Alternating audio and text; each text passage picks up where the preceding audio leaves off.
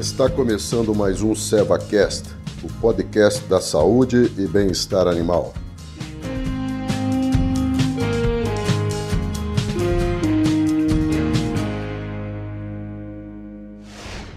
Olá, sejam todos bem-vindos. Eu sou o Marcos Malaco, médico veterinário, gerente técnico de bovinos da Seva Saúde Animal. Bom, nesse nosso encontro a gente vai falar a respeito da doença respiratória bovina, ou as pneumonias, como são conhecidas no campo. É, a doença respiratória bovina ela é um problema sério que pode afetar tanto bovinos de leite quanto de corte. É, no gado de leite ela é mais frequente nos animais jovens e no gado de corte ela é mais frequente é, nos confinamentos de bovinos. É, mas elas podem afetar, ou essa doença pode afetar, animais de qualquer idade.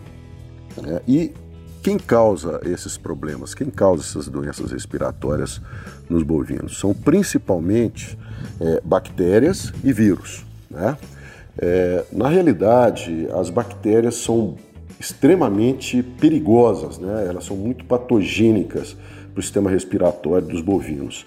E elas normalmente, elas habitam normalmente as vias respiratórias superiores. A mucosa da, da, das narinas, a mucosa da faringe, a, a, própria amígdala, né, as tonsilas desses animais. E ali elas é, é, se mantêm em equilíbrio com o sistema de defesa do animal.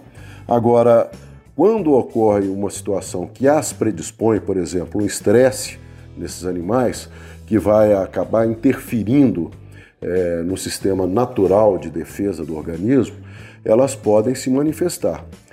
Quando os vírus estão envolvidos, o papel deles é exatamente essa debilitação né, nas vias respiratórias superiores. Então, isso proporciona a multiplicação dessas bactérias que estão presentes ali. Elas multiplicam inicialmente, depois elas são aspiradas e vão para dentro do pulmão, ou dentro dos pulmões dos animais. E aí elas causam uma doença extremamente severa. Existem várias condições né, estressantes que podem determinar essa queda de imunidade natural nos animais, e a gente pode citar, por exemplo, o transporte, né, é, o embarque o desembarque de bovinos, a formação de lotes, lotes de animais de várias origens, a, a, uma criação mais intensiva, né, uma, um adensamento é, de animais dentro de uma área pequena, como ocorre, por exemplo, nos currais de confinamento, nos boxes de confinamento, em alguns bezerreiros né, em que os bezerros são mantidos muito próximos um do outro, dos outros e bezerros de diferentes idades. Né, então é uma condição que pode predispor. Nesses bezerreiros ainda a gente ainda tem algumas condições irritantes para a mucosa respiratória, como por exemplo o excesso de gases e a amônia é extremamente importante. Essa amônia é liberada né, é, através da urina, das fezes dos animais que estão ali naquele, naquele local em fermentação. Nos bovinos é, de corte, nos bovinos em confinamento, problema sério, a formação, como eu já falei, né, a formação de, de lotes de animais de várias origens diferentes, é, proporcionando então uma mistura de vários agentes bacterianos e viróticos diferentes que um ou outro animal desconhece, né, de, de um lote ou de outro desconhece, e isso tudo pode proporcionar então uma queda na imunidade natural dos animais e desencadear a doença respiratória. Né? É, a poeira também, né, o excesso de poeira irrita as vias respiratórias.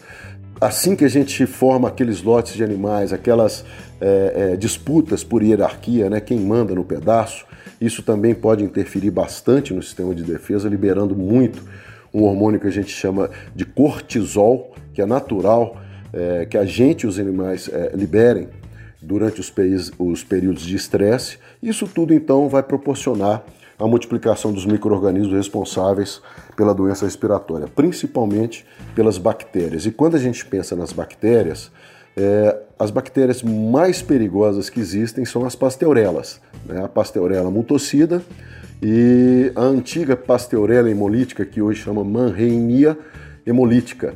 O estófilos também, ela pode, o estófilos somni, ela pode, pode estar envolvido, e o micoplasma, micoplasma bovis, também pode estar envolvido.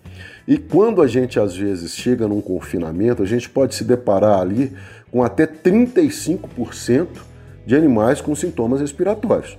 Né? Isso a gente chama de morbidade. E desses 35% de animais com sintomas respiratórios, entre 5 a 50%, segundo a literatura, podem sucumbir, né? pode morrer.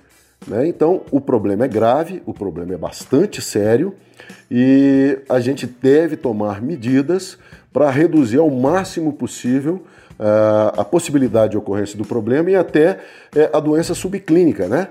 que às vezes o animal não demonstra a, a sintomatologia clássica, ele não adoece né, aos nossos olhos, mas, no entanto, aquelas lesões que, que ocorreram e que estão presentes ali no sistema respiratório, nos pulmões, vão interferir bastante no desempenho desses animais durante o período de engorda intensiva ou de confinamento. ok? Bom, no, próximo, no nosso próximo encontro, a gente vai abordar as, os principais sinais clínicos e a sintomatologia das doenças respiratórias nos bovinos, tanto de corte quanto de leite. Então, eu espero todos por lá. Um grande abraço.